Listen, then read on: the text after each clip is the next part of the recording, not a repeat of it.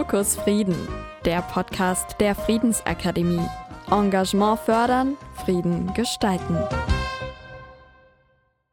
COP, die 27. Und Action! Power to the people. Power to the people. Rebecca, entschuldige, wenn ich dich unterbreche, aber wir haben doch letztes Jahr schon gesungen. Hat denn das nicht gereicht? Hm. Ja, aber ich finde, in diesem Jahr ist es fast noch wichtiger, weil die Zivilbevölkerung in diesem Jahr noch viel weniger Gehör bekommen hat als in den Jahren davor. Demonstrationen wurden verboten, selbst der Geheimdienst war auf dem COP-Gelände unterwegs. Also ich finde, da darf man ruhig schon mal ein bisschen was musikalisch unterstützen. Ja gut, wenn du es so begründest, ja, dann natürlich hast du recht.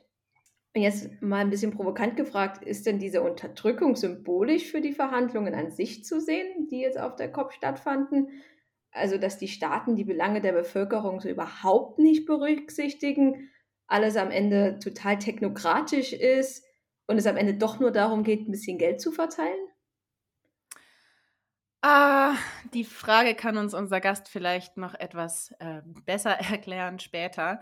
Aber es ist schon so und ähm, vielleicht ein, eine kurze Anekdote nebenbei. Ich habe mit meinen Studierenden äh, letzten Samstag auch die Klimaverhandlungen simuliert, also mit 54 Studierenden und äh, 18 Ländervertretungen sozusagen haben wir ordentlich verhandelt. Und auch da kam zum Punkt, dass die Studierenden doch ziemlich kritisiert haben, dass es sehr viel um Geld und sehr wenig um das Wohlergehen der Bevölkerung eigentlich am Ende ging. Und ja, also man kann wahrscheinlich nicht ganz außer Acht lassen, dass es sehr technokratisch ist, wie du ja auch schon gesagt hast.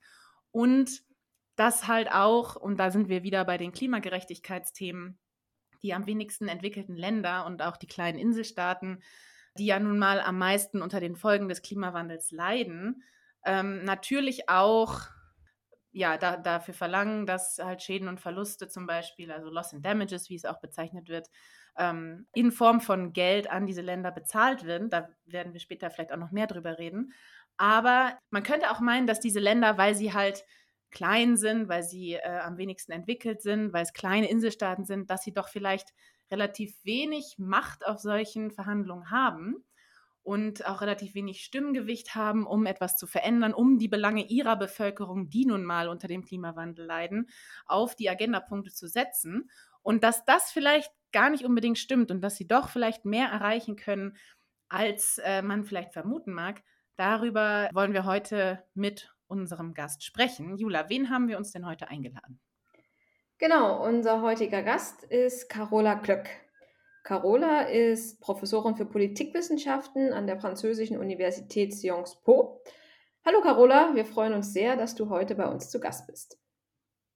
Hallo, danke für die Einladung. Carola, du hattest uns ja im Vorfeld zur Aufnahme des Podcasts gesagt, dass du die letzten zwei Wochen die COP, also die internationalen Klimaverhandlungen in Ägypten besucht hast und damit natürlich auch hautnah an den Klimaverhandlungen dabei warst, das erlebt hast. Und meine Frage zum Einstieg wäre mal, wie laufen denn Klimaverhandlungen? Also wie können Sie unsere ZuhörerInnen so Klimaverhandlungen vorstellen, wie das abläuft? Ja, Klimaverhandlungen haben inzwischen, sind inzwischen sehr, sehr große Events geworden. Ähm, das geht also über zwei Wochen und die Verhandlungen sind fast äh, in den Hintergrund gerückt. Tatsächlich nicht nur physisch, wenn man erstmal diese COP-Venue betritt, gibt es einen sehr großen Bereich, der eher eine Messe, einer Messe gleicht. Und ähm, erst wenn man diesen Bereich durchschritten hat, wo verschiedene Länder und Organisationen sich und ihre Klimaarbeit präsentieren, kommt man in den eigentlichen Verhandlungsbereich. Und da sind ja sehr, sehr viele Diplomaten, Verhandler, äh, Experten, die sich zu sehr vielen verschiedenen Themen äh, zusammensetzen und versuchen, einen Entscheidungstext zu finden, mit dem alle gleich unglücklich sind. Und dieser Text ist am Schluss das Ergebnis der Verhandlungen. Und bei diesen Verhandlungen, die dann so die Diplomaten führen, also in diesem gesonderten Abschnitt dann auf der COP, konntest du da auch mit hin und zuhören oder kommt man da nur hin, wenn man einen besonderen Status hat, wie Klimaverhandler zu sein für, sagen wir, das Land Deutschland? Äh, nein, diese Verhandlungen sind offen für Observer, also für ähm, Organisationen, die das beobachten. Und man kann sich dann einfach, wenn genug Platz in den Räumen ist, sich hinten hinsetzen und den Diskussionen zuhören. Man darf natürlich nicht das Wort ergreifen, das ist den Verhandlern vorbehalten, aber man kann alles einfach anschauen und zuhören. Und mitschreiben dürftest du jetzt auch, also wenn du dann zum Mitschreiben Beispiel, darf hm. man, aufnehmen nicht. Ah, okay. Interessant. Und es gibt ja bei den Klimaverhandlungen auch immer verschiedene Gruppen oder auch Koalitionen. Teilweise sind es äh, Gruppen, die schon seit Jahren, Jahrzehnten teilweise existieren, äh, sich schon vor vielen Jahren auf Klimaverhandlungen gegründet haben mit äh, Ländern, die auch ähnliche Anliegen haben. Manchmal sind es auch so ein bisschen Ad-hoc-Koalitionen, die entstehen. Und einer deiner Schwerpunkte sind ja die kleinen Inselstaaten. Äh, die haben sich ja auch, oder sie sind ja auch in einer Koalition oder mindestens einer Koalition verbündet. Ähm, was macht das so besonders? Oder was haben diese kleinen Inselstaaten vielleicht auch schon erreicht? Oder wo waren ihre Schwerpunkte in den letzten Verhandlungen und vor allem auch in diesen Verhandlungen? Genau, ich, äh, also mein Forschungsinteresse, der Grund, warum ich zu diesen Klimaverhandlungen hingefahren bin, ist, um mir diese Allianz der kleinen Inselstaaten anzusehen. Ich interessiere mich schon sehr lange dafür. Die Inseln sind, zählen ja zu den am meisten betroffenen Ländern der Welt. Und sie sind auch eine der Gruppen, die, die, die es schon am längsten gibt und die auch am, sehr aktiv ähm, in dem Prozess äh, mitwirken. Was sie besonders macht, ist vielleicht, dass es ein, eine Gruppe ist, die sich wirklich spezifisch zu den Klimaverhandlungen zusammengefunden hat und die quasi die ganze Welt umspannt. Also es gibt natürlich sehr viele Inseln aus der Karibik und aus der Pazifik, aber es gibt auch afrikanische kleine Inselstaaten, wie zum Beispiel Sao Tome Principe oder die Komoren, äh, die, die Maldiven, Malediven im Indischen Ozean oder auch Singapur im südchinesischen Meer. Und äh, diese Inseln sind in der Mehrheit sehr, sehr klein und können normalerweise auf der internationalen Bühne sehr wenig ausrichten. Also wenn die Komoren oder die Seychellen irgendwie was, was sagen, dann hört da keiner zu. Wenn die EU oder die USA das Wort ergreifen, dann hört natürlich jeder zu. Aber als Koalition, also als Zusammenschluss, ähm, sind die tatsächlich zu einem der Kerngruppen geworden in diesen Verhandlungen. Und das finde ich an und für sich schon äh, recht bemerkenswert die waren auch jetzt wieder sehr präsent und sehr aktiv und haben auch diese Verhandlungen mitgestaltet, äh, vor allem im Bezug auf die Schäden und Verluste, also Loss and Damages. Das war ein Kernanliegen der kleinen Inselstaaten und sie haben es geschafft, diesen Punkt extra nochmal auf die Agenda zu setzen, quasi last minute. Das wurde in den ersten Stunden und Tagen der Verhandlungen verhandelt und auch ähm, akzeptiert, dass es einen separaten Verhandlungsprozess gibt zu Loss and Damage beziehungsweise vor allem zu Geld oder Unterstützung für Loss und Damage. Und das wurde dann auch entschieden. Es gibt jetzt also in der Abschlusserklärung einen Beschluss, dass man äh, Funding Arrangements für Loss and Damage diskutieren wird in den nächsten Jahren oder, oder aushandeln wird. Und, und ähm, ja. Vielleicht nochmal kurz die Nachfrage. Du hattest jetzt mehrfach das Wort Loss and Damages erwähnt. Vielleicht für unsere ZuhörerInnen, die jetzt noch nicht so vertraut sind mit den Klimaverhandlungen oder mit dem Begriff Loss and Damages. Was kann man sich genau darunter vorstellen? Also worum wird da genau verhandelt? Was sind die Losses und die Damages, von denen du jetzt hier gesprochen hast? Genau, also traditionell sind bei den Klimaverhandlungen eigentlich vor allem zwei Bereiche im, im stehen im Zentrum der Aufmerksamkeit. Das ist einmal der Klimaschutz, also unsere Treibhausgasemissionen zurückzufahren und somit, somit die Erderwärmung zum, zu, zu klein wie möglich zu halten. Und das andere ist die Anpassung, also äh, Veränderungen unseres, unserer Lebensweise, um mit den Folgen des Klimawandels fertig zu werden. Aber nachdem sich die Temperatur ja schon um mehr als ein Grad erwärmt hat, sind halt gewisse Folgen schon jetzt spürbar, auch bei uns, insbesondere auch in den kleinen Inselstaaten. Und nicht überall kann man anpassen. Also wenn zum Beispiel gewisse Küstenbereiche dauerhaft unter Wasser stehen, dann kann man sich da nicht mehr anpassen. Oder wenn die Erdböden versalzen und man da nichts mehr anbauen kann, dann kann man da nicht mehr wirklich sich anpassen und dann spricht man eben von Verlusten und Schäden oder von Loss and Damage. Und was wären so Möglichkeiten für kleine Inselstaaten, diese Gelder dann einzusetzen? Also es sind ja wahrscheinlich dann, also das Erste, woran man denkt, ist natürlich irgendwie Umsiedlung, ähm, auch Umsiedlung auf den, den Inselstaaten selber. Ähm, aber was wären vielleicht noch so spezifischere Möglichkeiten, wie diese Länder diese Gelder auch verwenden wollen? Ja, das eine ist, wie du sagst, Umsiedlung ist eine Möglichkeit. Wenn man eben zum Beispiel dauerhaft überschwemmte Gebiete hat, dann muss man umsiedeln und das ist, das ist natürlich teuer. Das braucht viel Geld. Äh, es gibt natürlich auch andere Anpassungsmaßnahmen oder auch andere äh, Verluste und Schäden, wie zum Beispiel äh, bei Stürmen. Das ist gerade ein Anliegen in den karibischen Staaten, die ja sehr regelmäßig von Stürmen getroffen werden und weder das die finanziellen Mittel haben, noch eigentlich auch die Zeit, sich hier äh, anzupassen oder die, die Schäden wieder aufzubauen. Denn quasi bevor man fertig ist mit dem Aufbau, kommt schon der nächste Sturm. Und auch da wird eben Geld gefordert, um, um das zu unterstützen. Und inwieweit würde sich sowas, also wenn ich jetzt an Stürme denke, gibt es ja auch viel humanitäre Hilfe. Da haben wir in der letzten Folge auch mit äh, Charlotte Dani, einer anderen Expertin, was NGOs äh, betrifft, gesprochen. Ähm, inwieweit würde sich das unterscheiden, ähm, diese Zahlungen von humanitärer Hilfe bei Naturkatastrophen, die jetzt ja auch schon gezahlt werden? Ja, humanitäre Hilfe ist ja eigentlich quasi so freiwillig aus Solidarität, dass man hier Hilfe leistet. Der Unterschied zu, den, zu dieser Finanzierung für Schäden und Verluste ist eigentlich, dass man hier von einer eigentlich von einer Klimaschuld spricht, dass die reichen Länder, die dieses Problem erstmal verursacht haben, auch dafür zuständig sind, die verursachten Schäden zu beseitigen oder zu minimieren. Also es ist quasi nicht, nicht freiwillige Solidarität, sondern tatsächlich Bringschuld der reichen Länder. Aber jetzt würde ich gerne mal kurz nachfragen, wie kann man denn, denn sicherstellen, dass die reichen Länder, die wirklich in der Bringschuld sind, die das ja auch mit verschuldet haben, wirklich in diesen Klimatopf auch einzahlen? Also gibt es da irgendeine Möglichkeit, ähm, eine Handhabe, die man vielleicht rechtlich hat, dass die wirklich die reichen Länder das machen? Äh, das ist, ja, ist genau ein guter Punkt und auch das, wofür die, wovor die reichen Länder eigentlich Angst haben. Und deswegen wurde auch bei den Klimaverhandlungen, als dieser Punkt Verluste und Schäden oder Finanzierung von Verlusten und Schäden auf die Agenda gesetzt wurde, wurde spezifisch dazu geschrieben, dass wir eben hier nicht über Kompensation und, und äh, Liability sprechen, sondern äh, dass es hier tatsächlich eher um freiwillige Beiträge geht.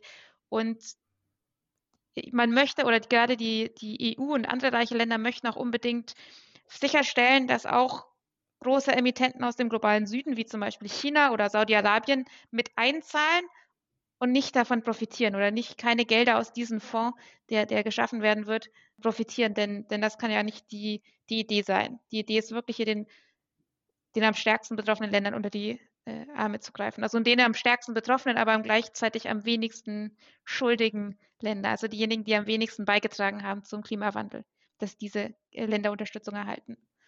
Und bis wann sollen die Verhandlungen dazu jetzt quasi abgeschlossen sein? Ich meine, auf der COP wurde ja jetzt entschieden, dass man so einen Topf einrichtet. Ja, so, das werden auch noch lange. nächste COP verschoben, dass man dann aktiv darüber verhandelt oder passiert das jetzt im Hintergrund bis zur nächsten COP? Ja, das werden lange Verhandlungen sein. Es werd, wurde beschlossen, dass es sich dazu spezifische Workshops veranstaltet werden im, im kommenden Jahr. Und dann wird auf der nächsten COP und auch auf den Zwischenverhandlungen, es gibt auch im Juni immer ein Treffen der, der technischen Komitees quasi dieser Klimaverhandlungen. Die treffen sich jedes Jahr im Juni in, in Bonn am Sitz des Klimasekretariats und da wird das auch weiter verhandelt. Also das ist sicherlich nicht abgeschlossen und da, da werden noch sehr, sehr lange und sehr schwierige Verhandlungen kommen. Okay. Jetzt ähm, ist es ja sozusagen, wenn man sich die Historie der Klimaverhandlungen anschaut, schon so ein bisschen ein Novum, dass es auch mal wirklich auf der Agenda stand und über einen Topf für Schäden und Verluste zumindest mal angefangen wurde zu sprechen. Ähm, Nochmal kurz zur, zur, Übersicht. Wir haben ja sonst, wenn wir über Klimafinanzierung reden, eigentlich immer diese großen Bereiche äh, Klimaschutz, also Einsparung von Emissionen und, und Klimaanpassung und jetzt sozusagen als dritten großen Bereich noch die Schäden und Verluste. Ähm, Gibt es schon Abschätzungen darüber, in was für einem Volumen oder in was für einem Verhältnis dieser Topf jetzt im Vergleich zu den anderen zwei, also naja, man kann nicht wirklich von zwei Töpfen reden, aber von diesen zwei großen Bereichen ähm, steht? Nee, das ist ein anderer Punkt gewesen auf diesen Verhandlungen. Es ist ja ähm, in Kopenhagen 2009 beschlossen worden, dass man 100 Milliarden äh, für Klimaschutz und Anpassung zur Verfügung stellt soll pro Jahr und das ab 2020. Das Ziel wurde leider nicht erreicht. Auch das war ein großer Punkt, ein, ein großes Versagen, das sehr stark die, die Diskussion beeinflusst hat. Und nun muss bis 2025 ein neues Ziel gesetzt werden für diese finanziellen Unterstützung für wahrscheinlich alle drei Bereiche. Diese Verhandlungen sind auch noch nicht abgeschlossen, also auch die werden noch, äh, da werden auch noch schwere Verhandlungen kommen. Aber der Bedarf, der übersteigt das vorhandene Geld bei weitem und deswegen auch die Bemühungen, gerade der reichen Länder auch zum Beispiel die Entwicklungsbanken, also wie zum Beispiel die Weltbank mit an Bord zu nehmen oder auch der Privatsektor, wohingegen einige der Entwicklungsländer da sehr viel konservativer waren und eben der Meinung sind, dass nachdem das die Industrieländer verursacht haben, auch die Industrieländer über öffentliche Gelder äh, lösen müssen oder hier äh, Unterstützung leisten müssen. Das ist eben auch ein großer Streitpunkt bei diesen Verhandlungen. Jetzt hast du ja gesagt, dass die kleinen Inselstaaten maßgeblich daran beteiligt waren, dass dieser Punkt überhaupt auf die Agenda gekommen ist. Wie kann man sich das vorstellen? Wie schaffen so kleine Inselstaaten in ihrer Koalition, dass es dann tatsächlich auf der Agenda landet? Ja, das war ihre rote Linie und das wurde sehr klar gemacht. Und die, wie gesagt, äh, wie ich ja schon eingangs erwähnt habe, das sind die kleinen Inselstaaten inzwischen einer der, eine der Kerngruppen bei diesen Verhandlungen. Sie haben aber natürlich auch Unterstützung äh, bekommen, denn natürlich sind nicht die kleinen Inselstaaten die einzigen, die vom Klimawandel betroffen sind und die schon Schäden und Verluste erleiden. Es gibt auch die Least Developed Countries zum Beispiel oder insgesamt der globale Süden, der einfach deutlich stärker betroffen ist als wir im globalen Norden. Ja, nachdem du jetzt schon einiges so zum Inhalt auch der Verhandlungen gesagt hast, auch der Position der kleinen Inselstaaten wäre jetzt mal meine Frage, wieso dein Gesamteindruck der COP war. Ich meine, du warst zwei Wochen vor Ort, du hast deine fünfte COP, bei der du warst. Wie fandest du die COP? Was ist dein Gesamteindruck, dein Gesamtfazit? Für mich persönlich war es auf jeden Fall anstrengend, lange und sehr ähm, aufschlussreich oder interessant. Man hatte immer sehr viele Konversationen mit sehr vielen verschiedenen Leuten. Vielleicht nochmal zu meinem Fazit zum Ergebnis ist, glaube ich, das was auch die meisten anderen Kommentatoren gesagt haben, dass es eigentlich kein großer Durchbruch war. Dieser war aber auch nicht erwartet. Ich denke, dass mit der Entscheidung zu dem spezifischen Fonds für oder von dem Funding Arrangement, das ja noch ausgehandelt werden muss, zu diesen Schäden und Verlusten schon ein großer Punkt wirklich erreicht war. Dessen, was nicht sicher war, dass es auch tatsächlich passieren würde. Und das würde ich sagen, ist auch das, das Highlight der COP. Andererseits war es eigentlich auch sehr frustrierend zu sehen, wie langsam doch alles vorangeht und wie viele Länder blockieren oder eigentlich nicht interessiert sind, dass die Verhandlungen wirklich in, in, in, den, in der Geschwindigkeit voranschreiten, die eigentlich, die eigentlich nötig wäre. Und ich fand insbesondere frustrierend, dass im letztes Jahr in Glasgow ja einerseits die, das Ziel des 1,5 Grad äh, als, als Ziel auserwählt wurde und nicht nur, dass die Formulierung aus dem Pariser Abkommen der weit unter 2 Grad mit Versuchen, das 1,5 Grad Ziel zu erhalten, sondern wirklich das 1,5 Grad Ziel ja ausgewählt wurde. Und das wurden aber jetzt von einigen Ländern auch wieder in Frage gestellt. Und das Zweite, was auch frustrierend war, war, dass äh, letztes Jahr in Glasgow ja von einem Herunterfahren von Kohle also und, und Fossil Fuel Subsidies, also und, äh, Subventionen für fossile Brennstoffe gefordert wurden. Und auch das war sehr schwer nochmal irgendwie aufzugreifen und es wurde auch nicht verstärkt, obwohl das viele Länder gefordert hatten. Und was glaubst du, ist der Grund, warum das jetzt nicht nochmal aufgegriffen wurde? Liegt es am, am, Krieg, der in der Ukraine geführt wird, dass man sagt, ja, wir müssen Energiesicherheit sicherstellen? Oder kannst ich du denke, da was dazu sagen? Ich denke, der geopolitische und ökonomische Kontext hat das Ganze nicht leichter gemacht, aber es sind vor allem viele Länder, die halt immer noch vom, von dem Fördern und Verkaufen von fossilen Brennstoffen abhängen und damit sehr viel Geld verdienen und aktuell natürlich noch viel mehr Geld verdienen, als das vor dem Krieg der Fall war. Und diese Länder möchten natürlich auf diese Einkommensquelle nicht verzichten. Ja, gut. Das macht auf jeden Fall Sinn. Und ja, Rebecca. Ein, ein weiterer Kritikpunkt ähm, war ja auch die starke Überwachung beziehungsweise auch die Präsenz des ägyptischen Geheimdienstes auf dem COP-Gelände. Ähm, im Vergleich zu Glasgow im letzten Jahr, wo die Zivilbevölkerung ja sehr aktiv war, wo es auch wie auf vielen anderen äh, COPs vorher immer riesige Demonstrationen an den Wochenenden gab, war das ja hier deutlich eingeschränkt. Wie, wie hast du das wahrgenommen? Und ja, war es tatsächlich so, dass kaum Zivilbevölkerung da war? Hatte die Zivilbevölkerung ähm, überhaupt Möglichkeiten, anwesend zu sein und auch ja, ihre Stimme zu erheben? Also die Zivilbevölkerung war präsent äh, aus der ganzen Welt. Das ist schon mal positiv zu bemerken. Allerdings, wie, wie, du gesagt hattest, waren die Möglichkeiten hier, sich zu engagieren und zu protestieren, deutlich eingeschränkter. Äh, also auf der COP-Venue selber gab es durchaus Demonstrationen, denn das ist ja eigentlich auch UN-Gelände und quasi steht, untersteht nicht direkt der ägyptischen Kontrolle.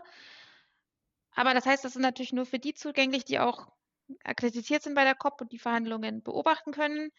Und äh, das ist eben nicht der, der durchschnittliche Ägypter, wobei Sharm el-Sheikh sowieso ein sehr merkwürdiger Ort ist und da sehr wenige Leute, normale Leute quasi wohnen. Das, das, der ganze Ort besteht eigentlich nur aus Hotels. Und das heißt, man hat da entweder Touristen oder Hotelangestellte und recht wenig andere normale Menschen sozusagen. Und deswegen war dann auch dieser Demonstrationszug, der traditionell in dem Samstag, in dem Wochenende zwischen den zwei Verhandlungswochen stattfindet und der letztes Jahr in Glasgow massiv mobilisiert hatte, also auch äh, ganz viele Leute aus, dem, aus Glasgow aus, und aus dem Umland, die da mitgelaufen sind. Das war dieses Jahr überhaupt nicht so. Es gab nur eine kleine Demonstration innerhalb der Venue, auch das ein, ein Novum äh, bei diesen Cops und äh, also keine normalen Ägypter, die da vielleicht mit demonstriert, demonstriert hätten. Das hat die ägyptische Regierung nicht zugelassen. Und würdest du sagen, das hatte eine Auswirkung auf den Verlauf der Verhandlungen? Wären vielleicht andere Dinge auf den Verhandlungen passiert, wenn das ähm, die freier gewesen wäre, die Zivilbevölkerung? Äh, also ich glaube, es noch viel mehr Aufmerksamkeit vielleicht verursacht hätte, auch in anderen Ländern, also nicht in Ägypten, sondern weltweit. Denn letztes Jahr gab es ja auch ähm, Klimamärsche und Klimademonstrationen in, auf der ganzen Welt zusammen, also parallel zur COP. Aber die Länder, die hier am meisten blockiert haben, sind sowieso die Länder, die äh, vielleicht nicht unbedingt sehr offen gegenüber Zivilgesellschaft sind und, und nicht auf Demonstrationen hören. Also das sind Länder wie Saudi-Arabien, der Iran oder China. Und würdest du sagen, dass ähm, durch diese, äh, ich nenne es jetzt mal schwächere Zivilbevölkerung, dass dadurch andere Lobbygruppen, also die Industrielobby, die Atomlobby, die Fossil Fuel Lobby, stärker werden konnte? Also es waren ja irgendwie nee, 636 das, das ähm, Delegierte der, der Indust oder Industrielobby vertreten auf der COP, was ja schon eine relativ große Gruppe ist, wenn man vergleicht, dass manche oder viele Delegationen kleiner sind als äh, diese Anzahl an Personen. Ja, das ist richtig, aber man sollte nicht vergessen, dass sie auch letztes Jahr schon sehr stark vertreten waren und auch in den COPs davor. Also diese Lobby, die, die Industrielobbys sind da immer sehr präsent. Äh, das ist in anderen, in anderen Jahren auch nicht anders. Und zu einem gewissen Grad ist das auch nicht schlimm, denn wir brauchen den Privatsektor. Ohne Privatsektor werden wir das Klimaproblem nicht lösen können. Was natürlich schade ist, wenn dann gewisse Lobbyisten, also gerade eben die fossilen Energien, wenn die so stark vertreten sind und so offensichtlich über die entsprechenden Länder, die halt an diesen Industrien hängen, äh, große Fortschritte vermeiden können. Vielleicht jetzt mal ein bisschen ein Ausblick. Mein nächstes Jahr findet ja wieder eine COP statt. Du hattest schon von den Zwischenverhandlungen gesprochen, die ja dann auch stattfinden im, im Juni nächsten Jahres. Was würdest du denn sagen, muss jetzt so getan werden, um tatsächlich noch dem Klimawandel entgegenzuwirken, aber natürlich auch diesen, diesen Klimatopf zu füllen? Also aus deiner Perspektive, was, was muss jetzt getan werden? Ich denke, wir würden dann, äh, ich, ich würde da nicht so sehr zu den Verhandlungen hinsehen, auch wenn deren symbolische Wirkkraft nicht zu unterschätzen ist. Aber was wir wirklich tun müssen, ist unseren, unser Lebens, äh, Lebensstil verändern und, und radikal letzten Endes auf die Bremse treten und unsere Emissionen zu, zu vermeiden. Ich glaube, dass wir jetzt endlich mit dem Ukraine-Krieg anfangen, über so Sachen zu sprechen wie Energie reduzieren, also Energieverbrauch zu reduzieren, äh, Strom zu sparen und endlich auch die erneuerbaren Energien voranzubringen. Äh, und diese Diskussion, die hätten wir meiner Meinung nach schon vor 30 Jahren haben können und haben müssen. Das ist natürlich sehr schade, dass wir da so viel Zeit verloren haben, wertvolle Zeit, die uns jetzt fehlt. Und deswegen müssen wir umso schneller aktuell agieren, auch wenn das nicht, nicht leicht ist und politisch auch nicht immer gut vermittelbar ist. Aber letzten Endes sehe ich da keine, keine Alternative oder sehe ich, jede Alternative dazu ist noch viel, viel furchtbarer. Hm. Und wenn wir uns jetzt mal äh, in die Sichtweise der kleinen Inselstaaten versetzen, also die du ja auch ähm, mhm. untersuchst. Was muss aus deren Sicht denn jetzt getan werden, um eben zu verhindern, dass es, dass sie noch mehr vom Klimawandel, von dem sie ja ohnehin schon betroffen sind, noch mehr betroffen sein werden im kommenden Jahr, in den nächsten fünf Jahren? Ja, Klimaschutz, ne? Je, je, je mehr Emissionen vermieden werden, desto besser. Und jedes Grad und jedes Zehntelgrad zählt. Je weniger wir die globale Temperatur erhöhen, desto besser. Nicht nur für die Inselstaaten, sondern für uns alle. Das ist das eine und das ist das Allerwichtigste. Und das, da sind auch vor allem wir großen Emittenten gefragt, denn die kleinen Inselstaaten, die sind, die sind äh, zusammen, das sind etwa 40 Länder weltweit und die sind zusammen nur für etwa ein Prozent der globalen Emissionen zuständig. Die tun aber schon ihr Möglichstes. Die haben teilweise sehr ambitionierte Klimapolitiken, um zum Beispiel so äh, ihre Energieversorgung zu 100 Prozent aus Erneuerbaren zu erdecken. Aber selbst wenn diese Inselstaaten komplett erneuerbar wären, dann sind das ein Prozent der globalen Emissionen. Das macht keinen großen Unterschied. Deswegen sind wir da gefordert. Und das andere äh, ist natürlich einfach finanzielle Unterstützung für die Maßnahmen, die sie lokalen Unternehmen durchführen müssen, um sich anzupassen oder eben diese Schäden und Verluste zu minimieren und aufzufangen. Du hast jetzt gesagt, oder du hast einen sehr wichtigen Punkt gesagt, nämlich jedes Zehntelgrad zählt. Das finde ich auch ein, äh, einen wichtigen Punkt, weil es ja häufig auch gerade in der aktuellen Debatte immer darum geht, ähm, wir, wir erreichen die Ziele nicht und manchmal höre ich da so ein bisschen raus, und dann, das, dann ist es ja auch schon egal, dann braucht man ja gar nichts mehr machen. Und ich glaube, dieser Punkt, ich würde ihn gerne nochmal hier hervorheben und, und benennen, dass es halt nicht nur diesen einen Punkt gibt oder dieses eine Ziel, was man halt ähm, erreichen muss, auch wenn es sich natürlich gut kommunizieren lässt, so ein Zwei-Grad-Ziel, aber dass es halt auch wichtig ist, jedes Zehntelgrad einzusparen, alle Emissionen, die irgendwo vermieden werden können, ähm, zu vermeiden. Und um damit so ein bisschen auch die Relevanz der, der Aktionen, die die Länder durchführen und vielleicht auch die Relevanz der Verhandlungen ähm, auch in Zukunft vielleicht noch ein bisschen zu betonen, dass es jetzt nicht die, die nächste, die übernächste, die Konferenz in fünf Jahren ist diejenige, wo es dann endgültig zu spät ist, sozusagen, sondern dass es halt ein sehr langer, ein sehr zäher und über die Jahre ja auch ein sehr langsamer Prozess ist, aber der halt trotzdem an, an, äh, ja, an Wichtigkeit nicht verloren hat, sozusagen. Und darauf anschließend würde ich noch eine Frage stellen, und zwar, begegnen sich ja auf diesen COPs auch äh, Länder, die sich an, an anderer Stelle äh, die, oder die an anderer Stelle in Konflikt stehen.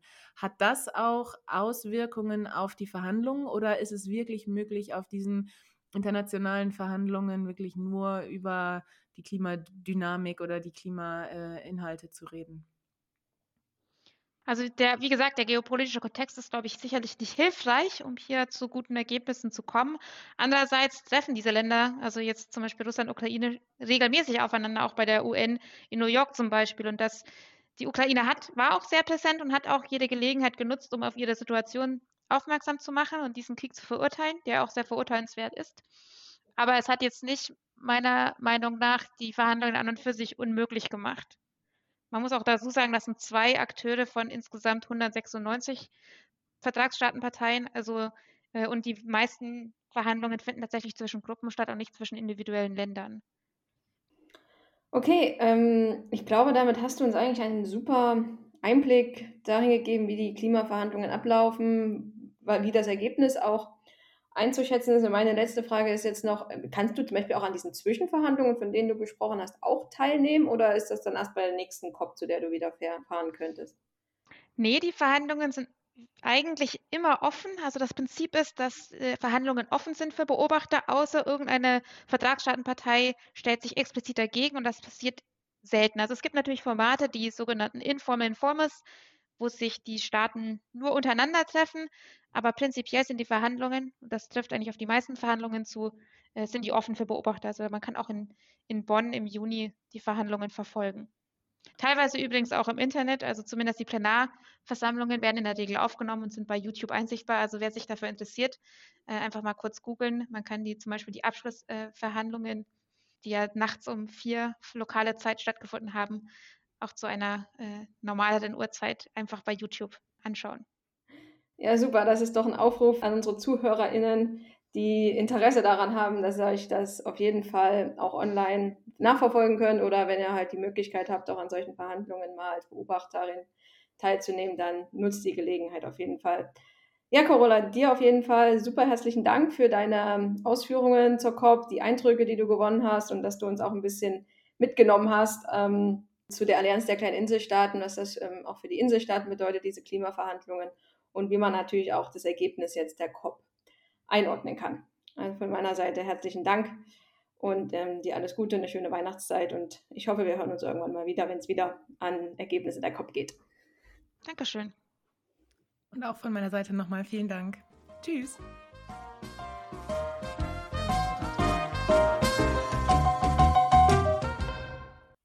Das war sie schon wieder, unsere November-Episode. Unsere nächste Folge und damit auch letzte Folge in diesem Jahr erscheint am 30. Dezember. Zu Gast bei uns wird Jana Siene sein. Jana gibt Workshops zu Themen von Beziehungen, Sexualität und Geschlechteridentitäten. Und mit ihr wollen wir in diese Themen einsteigen und auch vielleicht mit dem ein oder anderen Missverständnis aufräumen. Seid also gespannt und wir hören uns wieder am 30. Dezember. Dann können wir an dieser Stelle auch schon einmal ankündigen, dass es in diesem Podcast ein paar Veränderungen geben wird, denn wir bekommen Verstärkung im Fokus Frieden Moderationsteam. Christopher Rohles ist ein neuer Kollege an der Friedensakademie und wird im Dezember mal die erste Folge mit mir zusammen moderieren. Julia und ich freuen uns ganz besonders, Christopher im Team dabei zu haben, um auch noch einmal neue Ideen einzubringen, aber auch um die Arbeit, die so ein Podcast dann doch macht, auf ein paar mehr Schultern zu verteilen. Denn nachdem Julia die Friedensakademie schon vor einer Weile verlassen hat, werde auch ich ab Januar an anderer Stelle meine Forschung fortsetzen. Und da wir den Podcast aber trotzdem eigentlich gerne nebenbei weitermachen möchten, aber vielleicht auch nicht mehr ganz viel Zeit haben, freuen wir uns ganz besonders, dass Christopher nun mit dabei sein wird. An dieser Stelle auch nochmal ein äh, großer Dank an ein weiteres Paar Schultern, das uns auch in der Postproduktion schon seit sehr, sehr vielen Folgen die Arbeit abnimmt und deutlich erleichtert. Und das ist nämlich Miriam Kress. Miriam ist studentische Hilfskraft an der Friedensakademie und macht für uns schon wirklich seit einiger Zeit den Schnitt und die Postproduktion hier bei Fokus Frieden und ist damit eine sehr, sehr große Hilfe. Noch einmal ganz, ganz vielen Dank an dieser Stelle auch an Miriam. Wenn ihr ansonsten mehr über die Friedensakademie erfahren möchtet, dann schaut doch mal auf unserer Website vorbei friedensakademie-rlp.de. Und wenn ihr uns zwischendurch vermisst, dann schaut doch mal bei Facebook vorbei oder besucht uns auf noch auf Twitter at Friedensakadem1. Wenn ihr uns noch nicht abonniert habt, dann macht das auch gerne jetzt, denn dann verpasst ihr keine weitere Episode mehr von uns. Wir freuen uns immer über E-Mails und Feedback, auch über Themenvorschläge. Und die könnt ihr schicken an fokus-frieden.uni-landau.de. Bis dahin wünschen wir euch eine schöne Vorweihnachtszeit und sagen Tschüss und auf Wiedersehen.